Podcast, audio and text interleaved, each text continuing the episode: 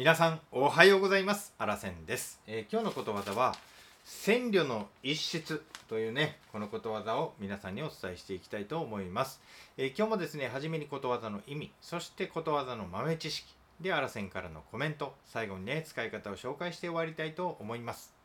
えーこの番組はですね毎朝あなたにことわざを一つ紹介する番組になっております、まあ、最後まで聞いていただきましてねああこれはためになるななんて思っていただけたらぜひね、えー登録ボタンを押していただきましてねたまに聞いていただけたら嬉しいななんて思ってますのでどうぞよろしくお願いいたします。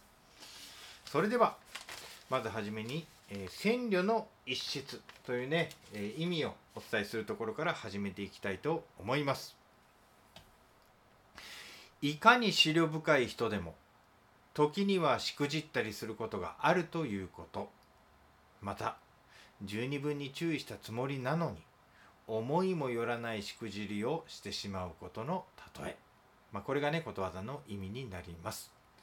え続きましてことわざの豆知識としましてね、えー類句似たことわざをねちょっと紹介したいと思います、えー工房にも筆の誤り。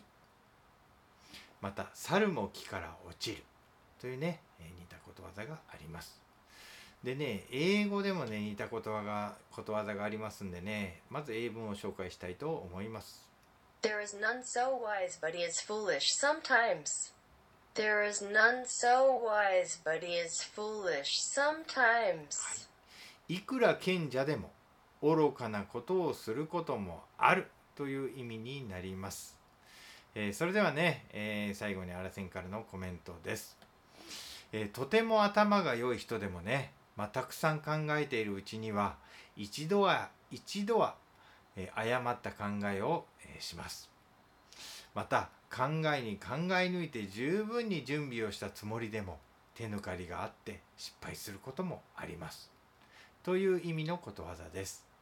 まあね、このことわざはね、元となったのは中国の古い本の四季にね、書かれている言葉になります。まあ、その本にはですね、どういうことが書かれてあるかというと、知者も千慮に必ず一室あり、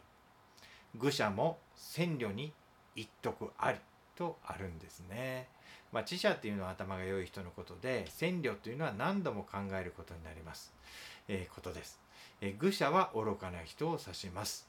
まあ、ここでのね、千っていうね、えーまあ、字がありますけれども、千回という数えられる数字ではなくて、まあ、とても多いという意味になるんですよね。まあね、あのーまあまあ、うわ、すごいなーなんでね、思われてる人でも、まあ、失敗することはあると。まあ当たり前ですよね。まあ、だから人間はね、まあ、完璧な人なんていないんですよね。なのでこのことわざをね今日、まあ、皆さん学んだわけなんですけれどももしすごいっていうね思われている人が失敗した場面に遭遇したらもうぜひですね今日学んだこのことわざでその人を励ましてあげましょうということです。それではね最後に、えー使い方を紹介して終わりたいなと思います。9ええまさかどどないしたん？いやいつも慎重な京子がまさかあんな初歩的な失敗するなんて。まさに千慮の一室やわ。びっくりやわ。ちゃんちゃんというね、まあ、こんな感じで使っていただけたらななんて思って紹介していただきました。それでは今日もね最後まで聞いていただきましてありがとうございます。素敵な一日にしてまいりましょう。いってらっしゃい。目の前のあの人の。大切なあの人の心に火をつけて励まそうと思う。